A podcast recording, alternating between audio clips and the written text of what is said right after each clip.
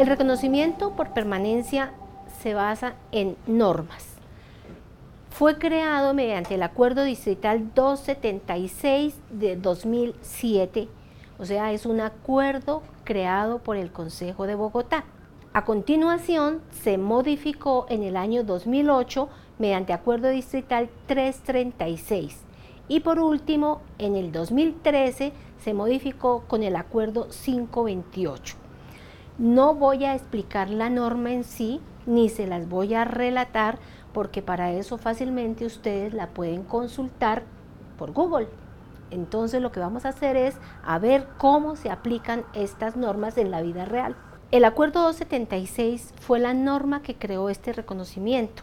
Entonces contiene cuándo se crea, define qué es, determina quiénes tienen derecho, determina las fechas de pago, determina cómo se calcula el reconocimiento, explica qué es la solución de continuidad para efecto de reconocimiento de pago y la vigencia de la norma. A continuación, el decreto distrital 336 modifica lo correspondiente a la definición del reconocimiento, lo correspondiente al cálculo del reconocimiento y el porcentaje de pago y la parte relacionada con quienes tienen derecho a este reconocimiento. Posteriormente, el acuerdo 528 modifica el porcentaje de reconocimiento de la norma. Entonces, esa básicamente es la normatividad aplicable para el reconocimiento por permanencia y ustedes la pueden encontrar fácilmente. Ahora sí vamos a ver qué es el reconocimiento por permanencia. Es una contraprestación directa y retributiva. ¿Retributiva de qué? De la permanencia en un empleo determinado en alguna de las entidades del distrito capital que nos menciona la norma y que más adelante las vamos a ver.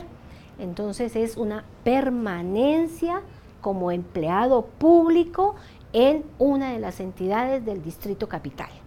¿Quiénes tienen derecho a este reconocimiento? Ya lo dije que es para los empleados públicos, cada vez que cumplan en forma continua cinco años de vínculo laboral. ¿En dónde? en los organismos y entidades de la Administración Central, en los establecimientos públicos, en las unidades administrativas especiales con o sin personería jurídica, en los organismos de control, ¿cuáles son estos?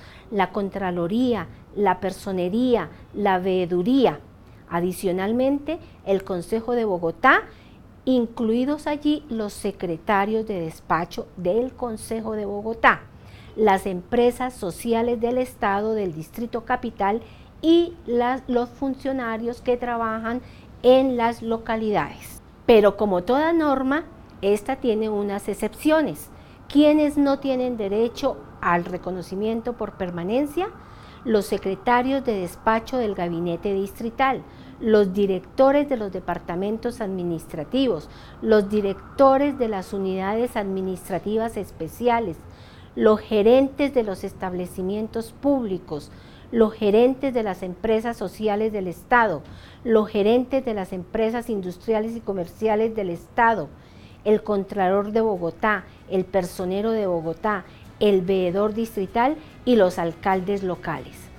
Adicionalmente, tampoco aplica para los docentes del Distrito Capital, teniendo en cuenta que ellos tienen un régimen especial.